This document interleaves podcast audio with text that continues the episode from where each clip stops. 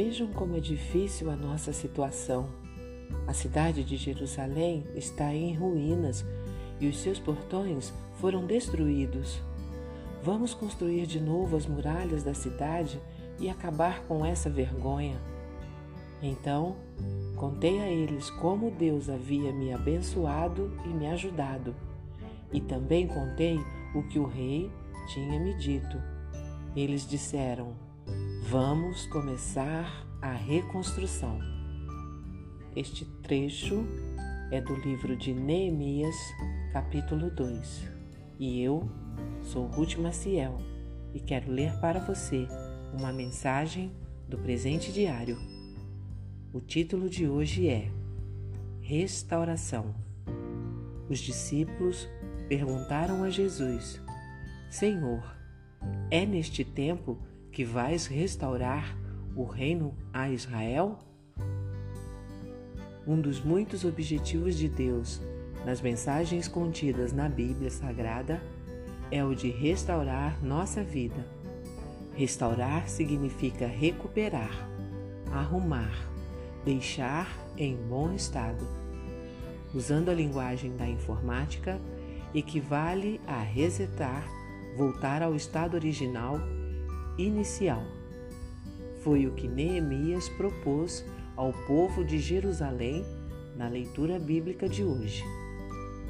Deus nos dá constantemente oportunidades para a restauração da nossa vida. Ele nos ama imensuravelmente e deseja que sejamos íntegros e felizes ao seguir seus mandamentos. O Senhor quer que isto seja assim sempre e não só momentaneamente.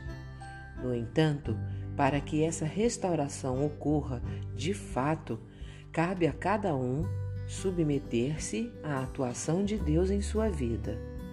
Isso requer coragem e determinação.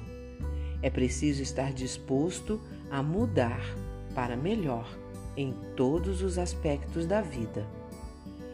Quem não é restaurado passa por constantes humilhações, fica à mercê de perigos e intempéries que muitas vezes nem percebe estar passando.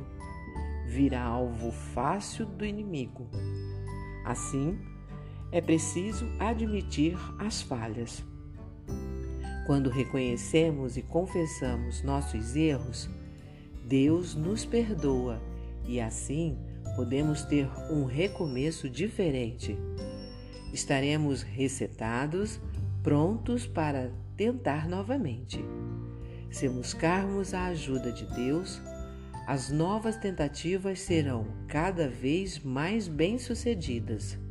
É o que chamamos de santificação. Quando Deus nos perdoa, o passado fica para trás. Não é mais um peso a nos atrapalhar. Podemos nos concentrar em nosso presente pois é ele que resulta em bem ou mal no futuro. O que conta não é o quanto erramos, mas o quanto verdadeiramente nos arrependemos e passamos a buscar mudanças para não falhar mais. Não há restauração sem arrependimento. Um coração arrependido dá excelente margem para uma restauração que resultará em êxito. Um pensamento para o nosso dia?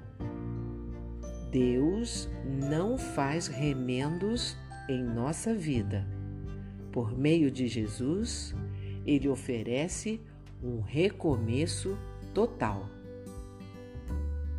Se você gostou, compartilhe com outras pessoas porque a palavra de Deus nunca volta vazia. Tenha um bom dia e fique na paz do Senhor.